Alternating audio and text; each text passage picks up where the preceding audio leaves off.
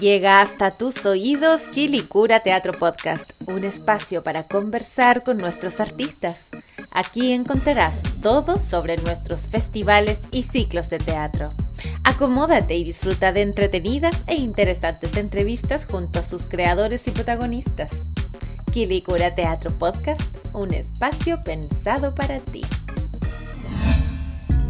En el último episodio de nuestra primera temporada nos acompaña la actriz, directora y dramaturga Isidora Stevenson, autora de Hilda Peña, Réplica y Niebla, entre muchas otras obras. Pero no te apures, que de cada una de ellas conversaremos en profundidad. Te invitamos a disfrutar de esta entretenida conversación. Cuando yo entré a estudiar teatro al Arcis, eh, yo quería ser actriz me gustaba la actuación, o sea, me encantaba el teatro como que me pasa hasta el día de hoy, que me gusta como estar en grupo, ¿cachai? Y, eh, y yo tuve la suerte de estudiar en un colegio que el taller de teatro era súper importante, ¿cachai? Entonces trabajábamos dos veces a la semana, un grupo que fue permanente desde que yo me metí como en sexto básico hasta cuarto medio, ¿cachai? Entonces iba rotando la gente, pero siempre estábamos ahí. Eh, entonces me, gustó esto de estar en grupo, de conversar, de ensayar, de, no sé, de hacer juegos. Em, y ahí partió todo. Y cuando entré a estudiar teatro yo pensaba siempre que iba a ser actriz. Y cuando entré al ARCI, eh, que para mí fue un destape de cabeza, porque estudiar en el ARCI evidentemente no era solo estudiar actuación, sino que estar en un ecosistema eh, alucinante. O sea, yo que era una cabra piola, perna, ¿cachai? Y entrar, bueno, todavía soy un poco perna, pero entrar como al ARCI y llegar un día a clase a las 9 de la mañana y que hubiera una bandera del frente colgada en la mitad del hall, o sea, era como, wow, lo que pasa acá, ¿cachai? Conocer gente de artes visuales o de cine, fue realmente mm, una apertura como infinita y que, y claro, empecé a conocer otras cosas, entonces la actuación me parecía algo tan chico dentro de las posibilidades del mundo del arte escénica y me alucinó mucho em, las profes que tuve. O sea, yo tuve clases con la Gloria María Martín y la María Elena, que para mí fueron súper significativas en la formación, eh, y me empezó a interesar la pedagogía también, como, como alguien eh, está entregando conocimientos a un grupo, ¿cierto? Compartiendo experiencias y gatillando como creatividades de verdad puede ser tan eh, transformador en la vida de alguien. Y eso me empezó a pasar como con, bueno, mi mamá es profe además, entonces yo creo que ahí algo, venía algo que nunca había visto y que apareció en la universidad. Entonces, claro, cuando egresé, eh, me empezó a interesar la pedagogía, eh, un profe me llamó a ser su ayudante y de ahí derivé a la dirección, ¿cachai? Como que muy por, el, por la tangente. Em, pero nada, ah, sigo haciendo clases hasta el día de hoy eh, y es una de las cosas que más me gusta, como realmente encuentro que la formación teatral en actuación, en dramaturgia, en dirección, en lo que sea, es un espacio alucinante porque es creativo, eh, porque es colectivo y porque también te das cuenta cómo eh, empiece a aparecer quién es cada, cada quien, ¿cachai? Como sus imaginarios, su mirada, y empecé hace poco, hace, no, no hace poco, hace como ocho años a hacer clases en escuelas de cine también, entonces también el cruce de lenguajes, cómo se ve desde lo audiovisual la actuación, como que ahí empecé como eh, a alejarme de la actuación y empezar a, a, la pedagogía, igual actuar todo el tiempo. Yo creo que lo más significativo como actriz fue Las Niñas Arañas, que giramos por muchas partes y durante muchos años hicimos funciones. Eh, y claro, yo lo pasaba muy bien haciendo esa obra, pero en realidad em, a mí me, me, di cuenta como que no me gustaba actuar tanto. O sea, como que es muy rico estar en el camarín, la chiquilla, ¿cierto? O ensayar una obra. Pero en realidad, em, como que empecé a tener otros intereses y en paralelo empecé a dirigir. Entonces como que la pedagogía y la dirección fueron como tejiéndose un poco, como quedando eh, de manera como constante y en un momento eh, me cansé un poco de tener que estar a cargo, ¿caché? Porque la dirección finalmente no es solo montar una obra, pues como... Eh, todo, o sea, dirigir es como llevar el buque entero de una obra.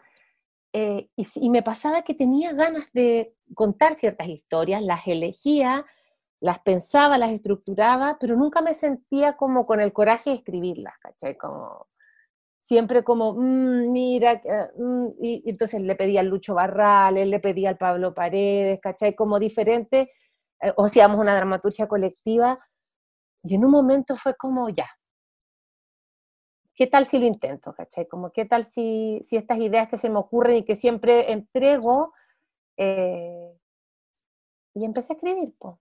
Y fue súper bacán porque...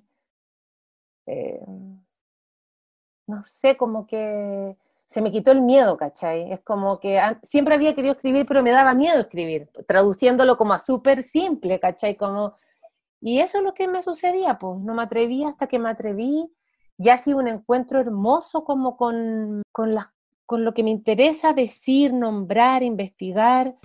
Durante harto tiempo eh, trabajamos como eso, ¿cierto? Las niñas araña, tomamos la, la historia, eh, de estas adolescentes que trepaban edificios. Eh, y fue un trabajo súper bonito sobre eso, porque investigamos mucho y sobre todo cómo salir de ese lugar que me carga, que es como los flights, ¿cierto? Entonces los flights hacen esto, los flights hablan de esta manera, los se visten de esta manera, hacen estas cosas, eh, que finalmente un sesgo de clase súper profundo y con ellas además había un sesgo de género, además eran niñas del Sename, o sea, ya como todos los prejuicios cruzados, Em, y fue una muy bonita experiencia y fue muy difícil también, porque, claro, como estáis protegida en la ficción, no te das cuenta que finalmente estáis trabajando con historia, o sea, como que te abstraís de que son personas reales, contextos reales, eh, y que probablemente nunca van a ver la obra.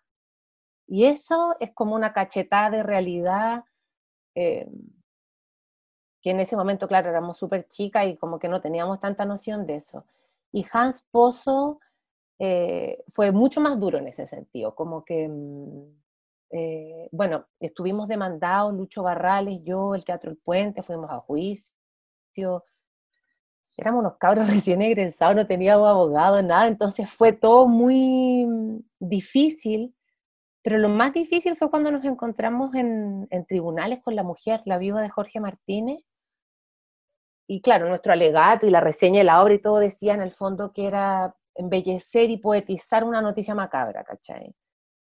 Eh, y, lo y lo difícil fue cuando ella nos enfrentó así, agarró, tenía el texto impreso y nos puso el texto en la cara, así. Eh, ¿Dónde aquí hay belleza? ¿Dónde aquí hay poesía? Imagínate, pues su marido acusado de descuartizar un cabro de la calle, eh, bueno, hablando de él como homosexual, me entendís que para, su familia era casi más brutal que, que la acusación judicial, ¿cachai?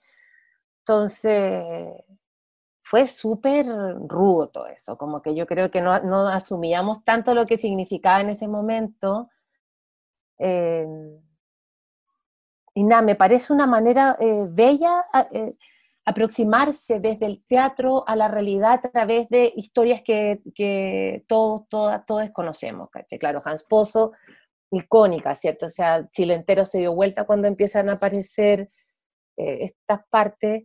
Em, la Niña Araña lo mismo. Eh, pero creo que esa misma operación también podría funcionar eh, con clásicos, ¿cachai? Con historias, no sé, puta, el Trauco o, no sé, la Odisea, ¿cachai? Como historias que son parte de los imaginarios eh, de alguna manera. O sea, yo no te sabría contar exactamente la historia del Trauco, pero si me dicen Trauco, yo sé de qué me están hablando. ¿Cachai? Entonces, eh, creo que, claro, las noticias pueden ser un mecanismo para hablar de los contextos, para hablar de ciertas situaciones del presente, pero esa operación finalmente lo que sirve es que hablamos de algo que estamos conociendo todos en ese momento y no hay que explicar tanto.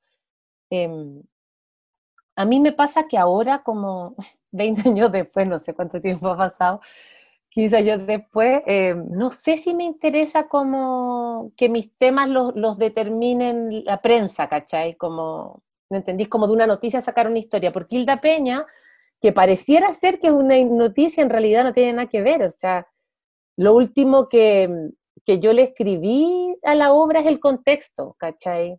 Como que hubiera sido el tiroteo del Banco Higgins en el Faro de Poquindo, ¿cachai? Como, eh, no es que yo haya tomado la historia del, del, tiroteo del Lautaro en el Faro de Poquindo, los Pacos en la micro, para escribir esta obra, sino que fue otra cosa que, cuando ya tuve que decir cómo en qué contexto estaba, em, claro, yo crecí en los 90, entonces, o sea, nací en los 80, pero en los 90 es como mi paisaje, ¿cierto? Y, y, esa noticia la escuché en la tele, en la radio, la vi. Mi papá trabajaba en un banco Higgins en Santiago Centro en esa época, entonces como que era algo que estaba en mi imaginario, ¿cachai? ¿Cómo conociste tú el trabajo de Juan Rodríguez? Don Juan trabajaba en el ARSI y yo hacía clases en el ARSI también al mismo tiempo, entonces nos topábamos eh, permanentemente en, la escuela. Eh, además, em, yo fui asistente de dirección de una obra, de un texto de él que dirigió Francisco Albornoz y que actuaba Silvia Marín, eh, su mujer, entonces fuimos muy cercanos, estuve muchas veces en su casa, conversábamos mucho, él siempre como que me tiraba muy para arriba em, y de hecho le dijo a la Carla Zúñiga una vez que yo tenía que dirigir sus obras y ahora voy a dirigir un texto de la Carla por ese mandato divino que nos dio don Juan. Y nada, conocí su trabajo, bueno, conocí su trabajo antes que él, cuando entré a la escuela de teatro, pero ya cuando lo conocí en términos humanos, ya me pareció deslumbrante. O sea, si su trabajo es alucinante, eh, el ser humano eh, eh, es maravilloso. O sea, es su humor, su lucidez, su simpleza. Como a uno le pregunta, ah, ya, pero ¿qué es lo no sé, ¿cómo se escribe teatro? No, es súper fácil, pones un nombre, dos puntos, escribir para el lado. O sea, como toda una, una sencillez de para ver el mundo que me alucinaba, así. O sea, como que para mí fue maravilloso estar cerca de él, como tener esa suerte de, de estar en su casa, conversar sobre las obras. Como escucharle sus historias, ¿no? Me siento muy afortunada de haber vivido eso y además de ser colegas y de cagarnos de la risa de mil cosas, como en el patio Larsi también, como hermoso compartir eh, un tiempo con él, así que nada, estoy muy agradecida y me encanta que el festival se llame Quilicura Teatro Juan Rodríguez. La obra que más te impacta de Juan Rodríguez, ¿cuál es la que más te gusta? La más redondita. Te diría que Hechos Consumados es de las que más me gusta, pero me gustan muchas. Pero esa es que también la vi, entonces o sea, fue una de las, creo que es la primera obra del que vi, entonces fue como, eh, quedé deslumbrada, o sea, como tanta poesía y tanto dolor en una misma obra, me pareció alucinante y me da mucha nostalgia siempre cuando pienso en él o hablo de él. Alguien muy importante en mi, en mi vida en el teatro, como real, bueno, en mi vida, dentro y fuera del teatro. Hilda Peña fue el texto de Isidora que ganó en la categoría emergente para ser estrenado en la Muestra Nacional de Dramaturgia en octubre del año 2014. En Quilicura Teatro se presentó en el Domo del Centro Cultural Municipal en el 2016. Se trata de la historia de una mujer que pierde a su hijo en un asalto. Ese verano estaba embarazada, entonces estaba guatona como estábamos con las chiquillas montando, fue, o sea, siempre es bacán volver a Quilicura. Entonces fue un día súper bonito. Em, y Gilda Peña tiene una cuestión muy mágica que, es como que como interpela emocionalmente. Entonces lo que sucede en, en los lugares donde se presenta Gilda Peña es como un silencio eh, muy, muy particular. Y nada, fue una función preciosa, me acuerdo perfecto el domo estaba repleto, eh, la función salió increíble y aparte que eh, es como que llegamos ese día, montamos, tuvimos la función y nos fuimos, como así flash. Eh, y, fue un día súper bonito, súper... Em, fue muy especial lo que pasó, lo conversamos con las chiquillas cuando íbamos de vuelta, como la emocionalidad que se generó en el espacio. Em, y, y también pues estábamos acostumbrados como a espacios cerrados, bien cerrados, ¿cachai? Allí era como, claro, el domo exquisito eh, y estaba cerrado con tela, pero igual si pasa una ambulancia aparece, ¿cachai? Entonces también cómo convive la intimidad de una obra de teatro con la ciudad, que sigue funcionando mientras se detiene el tiempo en una sala. Entonces, eh, nada, fue una, fue una súper bonita función esa. Y nada, pues Hilda Peña es una obra que queremos mucho, entonces siempre es bacán poder presentarla. Yo postulé a la muestra con Hilda Peña, es, Hilda Peña es la segunda obra que, que había escrito hasta ese momento, yo estaba en un taller con la nona, el Marcelo Leonard y la Jime Carrera y nos dieron como una tarea. Y dije, ya, y se me ocurrió algo y empecé a trabajarla, pero la terminé como, tampoco tenía claro si, si era muy teatro, podía ser como, no sé, como un lenguaje como, no necesariamente escénico. Y la mandé y me sorprendió mucho haber ganado la muestra con la obra, como que fue muy inesperado y eso trajo cosas muy increíbles como eh, esta versión, ¿cierto?, que dirigió la Liocha, actúa la Paula, diseña la Rocío, que la terminamos haciendo, no sé, hasta antes de la pandemia la hicimos, ¿cachai? O sea, como una obra que, que tuvo mucha vida con ese grupo, no sé, el, mañana se estrena en Brasil, por ejemplo, una versión audiovisual, o la hicieron un equipo de chilenos y chilenas que está en Madrid, ¿cachai? Le hicieron la presencialidad hace poco, el Javier, actuando entonces como que eh, es una obra que tiene como vida propia, es súper bonito eso, y el proceso fue muy, eh, nada, tuvo que ver con eh, con elegir una imagen, ese era el encargo del taller, eh, eh, elegir una imagen y empezar a desentrañar lo que esa imagen podía entregarnos, ¿cachai? Y yo eh, me fui a dar vueltas como por Santiago Centro y afuera de una galería, había una, afuera de una peluquería, desde esa galería había sentada una mujer con las uñas comidas así como, como los dedos como mutilados, sangrantes, así, ¿cachai? Como muy inflamados y estaba fumando. yo me puse a conversar con ella, entre la peluquería, me cortó las puntas, me depiló todo, estuve como toda la tarde conversando con ella. Y yo me preguntaba todo el rato mientras la escuchaba, era una mujer así, tira para arriba, buena onda, simpática.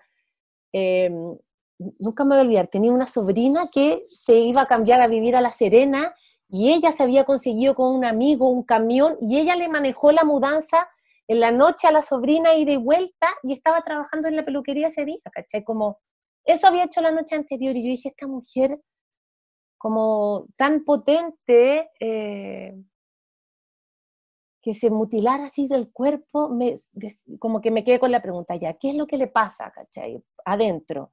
Y ahí empecé ya, eh, ¿por qué alguien hace eso? Y entonces empecé a hacerle preguntas y empecé a armar esta historia de una mujer peluquera de Santiago Centro, eh, que ha perdido a alguien. Y como en ese momento yo no, era mamá y no me interesaba hacer una obra sobre la maternidad, eh, pensé que podía ser un hijo adoptivo que se muere accidentalmente. Yo empecé a escribir eso y ya cuando dije, ya tengo que definir cómo se muere, pensé como ya, ¿qué, qué muertes accidentales puede haber?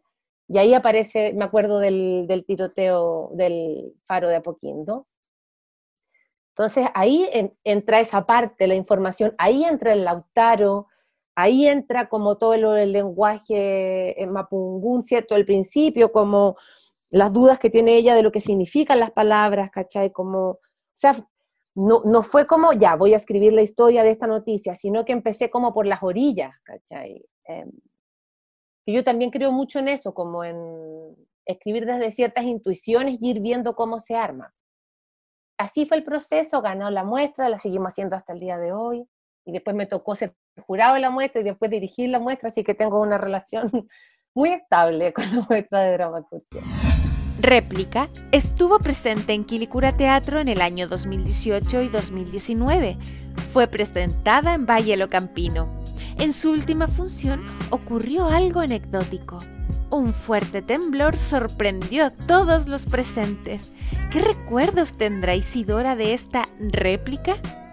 Puta, yo le debo a Quilicura la vida, porque em, primero, la primera función que hubo fue una lectura. Yo tenía como el primer esbozo del texto eh, y, y fuimos a hacer una lectura dramatizada ya y fue súper eh, heavy porque como la obra estaba solo siendo leída, eh, yo estaba sentada entre el público, entonces yo podía cachar al tiro como esta parte funciona porque la gente se entretenía, comentaba, y aparte que decía, oh, como hablaban para lado, yo decía, ya, esto no funciona, esto lo tengo que sacar. Fue como probar el texto y después de esa lectura lo reescribimos y ahí se empezó a ensayar y se presentó la función del, temblor que fue, pero con efectos especiales, así.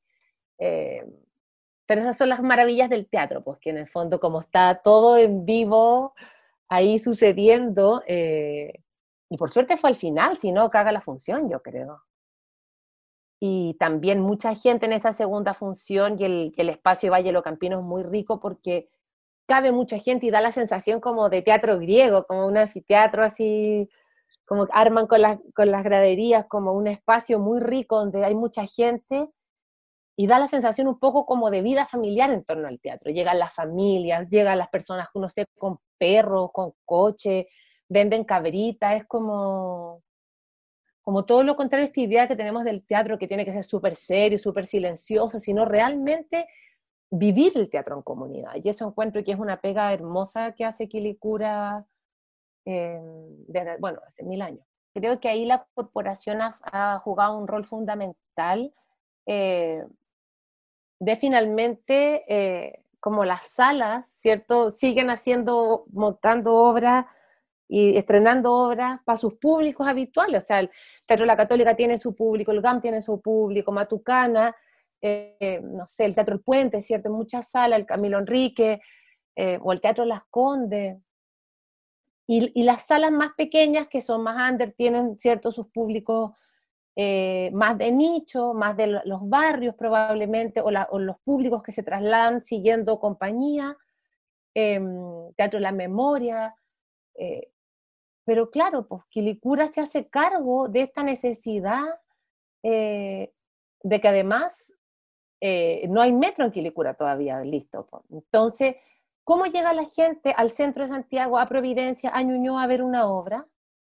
Entonces hace una operación que es súper inteligente que, y que finalmente genera realmente esa formación de audiencia, que es llevar las obras a la comuna y hacer que Quilicura se convierta en un nicho, en un espacio eh, para el teatro. Entonces sabemos que en enero funcionan ciertos festivales, ¿cierto?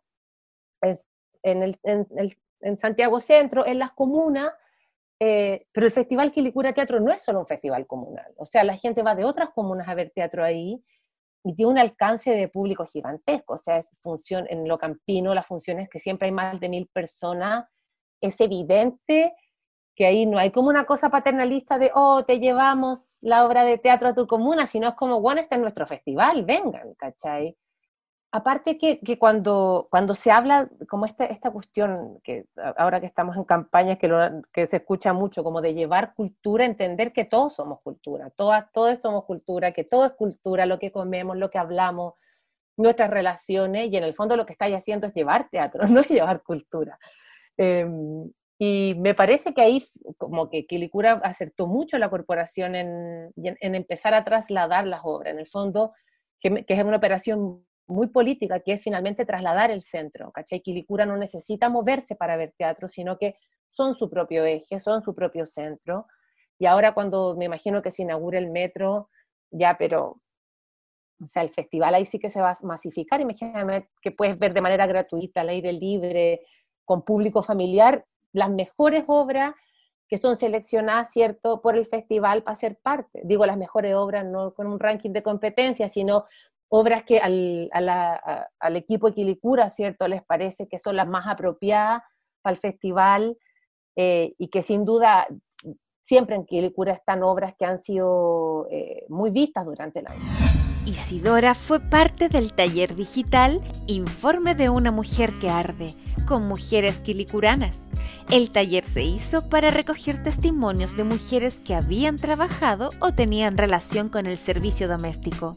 Luego fueron invitadas a participar en la obra que se presentó en nuestro festival. Ahí lo que hicimos en el fondo fue hacer como un taller casting, ¿cierto? Donde mujeres de Quilicura eh, pudieran ser parte de la obra Informe una mujer que arde, que estrenamos en Quilicura también este verano. Em, y el taller fue increíble porque en el fondo vecinas de Quilicura, em, que de alguna manera en, la historia de su vida habían estado a cargo de labores de cuidado, cuidando eh, hijos, parientes, niños, niñas ajenos, em, y al mismo tiempo habían trabajado desde jóvenes, en el fondo eh, sus vidas fueron materiales para nosotras y nosotras fuimos canalizadoras de sus experiencias, muchas que nunca habían contado. Entonces fue como una sinergia de necesidades y de, eh, de nada. Encontré que fue eh, como pura luz lo que pasó, así conocerla, después conocerlas en persona para grabar el final de la obra. Em, lo hermoso es que además teníamos financiamiento, entonces pudimos pagarles por la participación en la obra, que eso nos parecía súper relevante. O sea, ellas están compartiendo con nosotras parte de su historia, parte de su vida, y iban a estar en la obra. Entonces, ¿cómo no retribuir esa participación? Y tuvimos un día de grabación entero en la corporación con ellas y fue increíble, como conocerlas, estar eh, más allá de la pantalla, ¿cierto? Que es muy distinto. Eh, llegaron algunas con regalos, nos cagamos de la risa, o sea, fue conocerla y trabajar con ella fue realmente hermoso, o sea, como, aparte que la presencia de ellas en la obra lo que hace es como darle un anclaje en la realidad, ¿cachai? La porque la obra toma la historia de Penélope, cruzado, eh, o sea, leía desde una perspectiva feminista, ¿cierto? O perspectiva de género, pero finalmente ellas son las mujeres reales, ¿cachai? Que han estado ahí en las labores de cuidado y son finalmente el coro de, lo que en Penélope son las criadas, ¿cachai? Como mujeres que están ahí sosteniendo la vida. Así que súper, fue, una, esa ha sido una tremenda experiencia. ¿Y sigues en contacto con alguna de estas mujeres hasta el día de hoy? Sí. Seguimos en contacto. Y es, un vínculo súper bonito, como de mucha gratitud y admiración mutua. Y aparte que verse, po, eso es lo que más les, les emocionó, como estas historias que muchas portan como en silencio y estas historias que tienen, eh, eh, evidentemente tienen una carga emocional y en muchas muy dolorosa, em, poder verlas ahí. Eh, y, hay uno de los testimonios que es la Vale que, termina diciendo que finalmente ella, al, al cortar el círculo de violencia en su vida, finalmente se sana ella, pero también sana a su mamá y su abuela, ¿caché? Como, como finalmente eh, cuando generamos estas acciones de apertura o de resignificación de las experiencias, no solo nos sanamos nosotras, sino que son nuestros linajes los que se sanan, y eso me parece muy hermoso. Y nada, eh, bueno, la obra la seguimos dando, ya ha sido una experiencia bacán y bueno, e, es una coproducción con Quilicura, o sea, ellos han sido fundamentales eh, en el proceso, como en el apoyo de la búsqueda de cierto, de las invitaciones al taller a través de la Casa de la Mujer, estrenamos ahí, hicimos funciones después, a principio de año, como ha sido un bonito proceso. Niebla se hizo presente en el ciclo Ariete junto a Quilicura Teatro estuvo protagonizada por Gloria Munchmayer y Gaby Hernández. A ver, Niebla es una invitación bien particular porque el Teatro la Finisterra, que es quien produce la obra, me invita a escribir una obra que sea una conversación por Zoom. Eh, y ya a mí me había costado, pero una enormidad trasladar, o sea, si no fuera por la Paula Bravo, que es la directora, yo no, no sé cómo hubiera trasladado el lenguaje escénico a un guion por Zoom, ¿cachai? Como eso ya había sido difícil. Entonces me puse a pensar como, ¿qué sería interesante de ver por Zoom? Porque claro, tú, yo eh, o quienes nos estarán escuchando, eh, ya integramos el Zoom a todo, o sea, vamos a clases por Zoom, yo hago clases por Zoom, eh, mi hijo va al colegio por Zoom, ¿cachai? Los cumpleaños, los carretes, cuántos cumpleaños felices hemos cantado que suenan pésimos ¿cierto? Eh, por Zoom. Entonces, claro, lo tenemos completamente integrado en nuestra realidad, pero me parecía interesante como, ¿qué pasaba si quienes tienen esta conversación fueran personas mayores, por ejemplo? Em, y creo que la, tercera edad lo, como que ha, sido evidente esto que sabíamos o, que suponíamos o que eh, socialmente nos hacemos un poco los lesos, las lesas, que es el abandono y la precariedad que viven los adultos mayores. Entonces, eh, me parecía interesante que en este contexto de pandemia, a través de una conversación por Zoom, se juntaran dos mujeres mayores. Eso fue como lo primero que tuvimos claro con la Sole.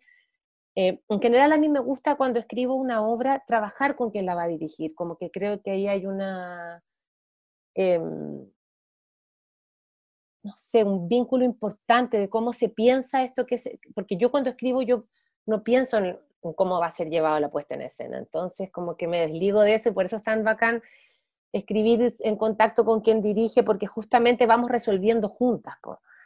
Em, y, y a esta claridad como de las personas mayores, ¿cierto?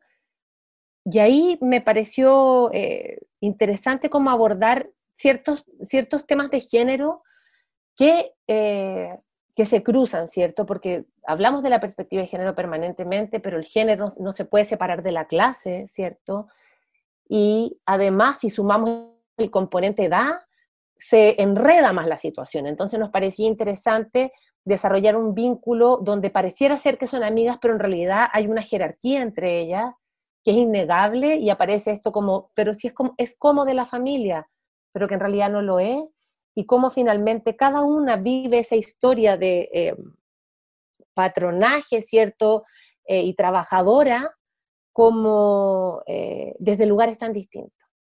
Y eso me parecía interesante de explorar en este contexto, que justamente se ha, se ha saltado como a la vista, ¿cierto? Y se ha evidenciado la, la soledad y el abandono de los adultos y adultas mayores, pero también la importancia de los trabajos y las labores de cuidado que casi siempre recaen en las mujeres y cómo ha bajado el porcentaje de fuerza laboral femenina a propósito de tener que quedarse en la casa con los hijos, las hijas en pandemia. O sea, me parecía que la historia podía conjugar muchas variables que estábamos observando de mejor manera en este momento y resultó que de repente la actuaban la Gaby Hernández y la Gloria Muchmayer y ahí fue como, o sea, ¿qué, más puedo pedir? Unas tremendas actrices, mujeres maravillosas, power, eh, que están como en la cresta en la ola, o sea, como de verdad que es impresionante la lucidez, la claridad, eh, la mirada que tienen no sobre la actuación y sobre el teatro, sobre la vida, eh, cómo abordan las discusiones. Eh, y para mí fue un tremendo aprendizaje estar con ellas, trabajar con ellas.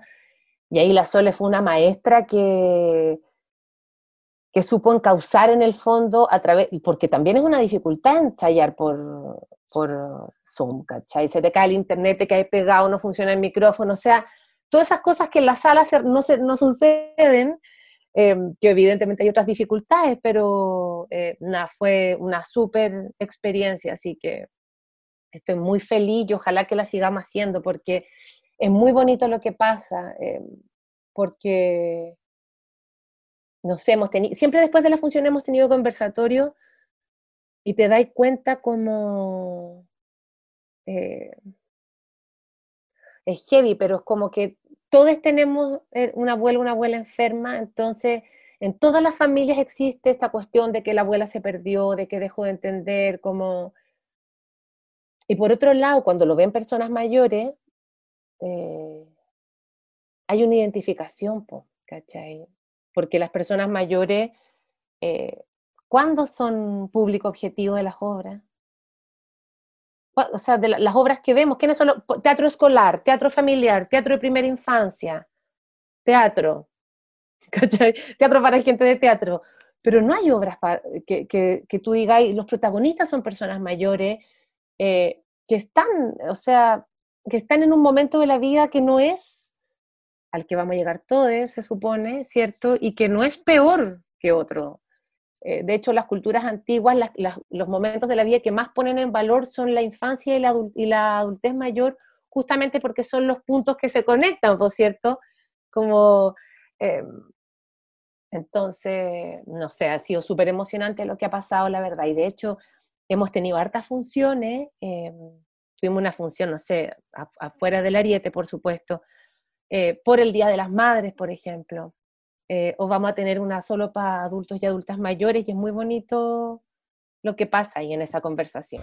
Ellas son realmente impactantes, o sea, como la Gaby ha hecho 10 obras por Zoom el último año, o sea, como... Eh, lo, ¿sabes lo que me gustó de trabajar con ella es que es como que desmitificáis la vejez, ¿cachai? Como, cuando uno tiene 20, piensa en los 40, creéis que ser 40 es como, oh, voy a ser tan distinto, y en realidad es lo mismo, pero tenéis más calma. Esa es mi sensación como de con, 40 años ahora, como soy la misma, pero más vieja y más tranquila. Eh, y la cagó como es, eso se ve en ellas, o sea, como, no, esto es fácil, si lo hemos hecho antes, y como actor en televisión, como, yo decía, obvio que van a estar súper no sé, nada, o sea, hay que meterse al conversatorio, ya perfecto, me mandas el link, ¿cachai? Como realmente hay en ellas una flexibilidad y una capacidad de adaptación que tiene que ver con su deseo de trabajar, ¿cachai? Eh, con su deseo de actuar, con su deseo de estar, entonces, em, nada, eso fue muy bonito. Y claro, la Gloria, que es un poco menos tecnológica, tiene a la Antonia, que es su nieta, que es como, oye Antonia, hay conversatorio, ¿cachai? Entonces, finalmente eh, tienen una red que es, que es increíble, y que, pero que no todos tienen la suerte de tenerla, pues, ¿cachai? Y ahí te das cuenta que eh, la soledad no es solo parte de la vejez. Pues. cuando hablamos de soledad, hay tanta gente que se siente tan sola cuando va en el metro. Entonces, cómo es importante tener redes de apoyo y, poder conversar. Y de ahí te das cuenta en los conversatorios que hay mucha gente que está muy sola y que los conversatorios en, el teatro, bueno, en esto como se llame, el teatro, en el no teatro online, em, son espacios de compañía. Que entraron a sus casas. Eh, entonces, claro, podemos tener la resistencia creativa de no, es teatro, no es teatro, y una discusión que me parece Estéril es poco, o sea, no me interesa nada si es teatro o no es teatro. A esto a lo que me dedico, en esto trabajo, no sé hacer otra cosa, ¿cachai? Y, probablemente, eh, obvio que hay brechas culturales, ¿cierto? O sea, cuando las, las obras, no sé, las obras son en una sala u otra, hay públicos que no pueden llegar. Ahora la brecha es distinta, pues una brecha digital, las personas que no, tienen internet o, buena conexión no se pueden conectar pero se pueden conectar personas de otras partes de Chile, que eso es harto. Y finalmente es como intentar que esto jamás va a suplir lo que es el, o sea, sería distinto si tuviéramos un café aquí ustedes y yo conversando esto, pero claro, estamos acá y posibilita, po, posibilita encuentros, posibilita relaciones, vínculos, eh, y en ese sentido ellas son muy abiertas a estos cambios, ¿cachai? Como y por otro lado, ellas dicen unas cosas hermosas del texto que a mí me da pudor, como en los conversatorios, como este texto maravilloso, eh, y, la Gaby, como yo tenía tantas ganas de trabajar con las chiquillas, como que es muy bonito eh, sentir que la admiración es mutua, ¿cachai? Como, como ellas están tan disponibles a, trabajar, a estar, a, opinar. Eh, no, o sea, fue tremenda experiencia soy muy optimista respecto a la Convención Constitucional y a, y, a tener un rol activo como ciudadanía de, respecto a lo que sucede ahí. Em, pienso también que en, la elección de constituyentes se levantaron eh, los derechos culturales, particularmente, bueno, de la candidatura de Andrea Gutiérrez, eh, pero que otros convencionales, otras convencionales lo han tomado, que es justamente entender que eh, la cultura no es el arte. El arte, sin, las expresiones artísticas sin duda son parte de la cultura, pero que la cultura es el tejido que sostiene una sociedad. Em, y en ese sentido que los derechos culturales, es decir, el derecho a las manifestaciones culturales, al acceso al arte, al acceso a la ciencia, eh, son parte de la Declaración Universal de los Derechos Humanos. Entonces tengo mucha, eh, mucha esperanza respecto a este proceso porque creo que eso eh, va a aparecer en la Constitución de manera mucho más potente si pensamos que em, la Convención Constitucional es representativa del Chile que somos, ¿cierto? Pueblos originarios, paridad. Em, o sea, como que para futuro creo que, que solo, o sea, peor no podemos estar, pienso. Eso por un lado. Eh, y por otro lado, creo que em, sin duda la, la, pandemia ha golpeado todos los sectores, no solo el sector artístico, de la, o sea, el sector del arte escénica, eh, pero sin duda em, los ministerios justamente son para representar, ¿cierto?, a los sectores y las entidades que pertenecen a los sectores. Y ahí creo que el Ministerio de las Culturas ha hecho un trabajo totalmente insuficiente eh, creo que ya no es posible que la forma de financiar los trabajos sigan siendo fondos y fondos que se administran, eh, que te entregan recursos, compitiendo, ¿cierto?, con tus pares, y que luego rindes y que luego vuelves a postular. No hay seguimiento, no hay acompañamiento. ¿Cuántas obras increíbles son financiadas? Se hacen 12 funciones y se acaba esa obra. Entonces no puede ser que, también sigamos haciendo trabajos que tienen tan poca vida útil. Y no en el sentido capitalista de no, saca de jugo, sino es un trabajo creativo, que es un aporte, que, es reflexivo. Entonces, ¿por qué no hacer que, que, pueda ser más visto? Porque el teatro tiene esa cosa efímera hermosa que es como la experiencia única. Pero claro, ¿por qué no llevamos esa experiencia a esos otros lugares? Em, entonces creo que em, que debiese hacer un cambio, haber un cambio como de diseño. Espero que la ley de artes escénicas y la implementación de la Secretaría y todo esto nuevo que se está implementando en este momento permita dar como un giro respecto a cómo se articula finalmente el financiamiento eh, de las organizaciones, de las compañías y del sector artístico y cultural. Em, porque si seguimos así, o sea, solo se van a seguir cerrando salas, disolviendo compañías y van a seguir compañeros y compañeras cesantes. Y eso me parece muy preocupante. Porque claro, quienes hacemos clases seguimos haciendo clases, pero o sea, las salas están todas quebradas, eh, las compañías que trabajan a la gorra, quienes hacen teatro callejero, circo, o sea, millones de eh, colegas que no pueden parar la olla. Entonces eso me parece muy, muy preocupante y que el ministerio no estaba a la altura de la dificultad y el dolor de nuestro sector.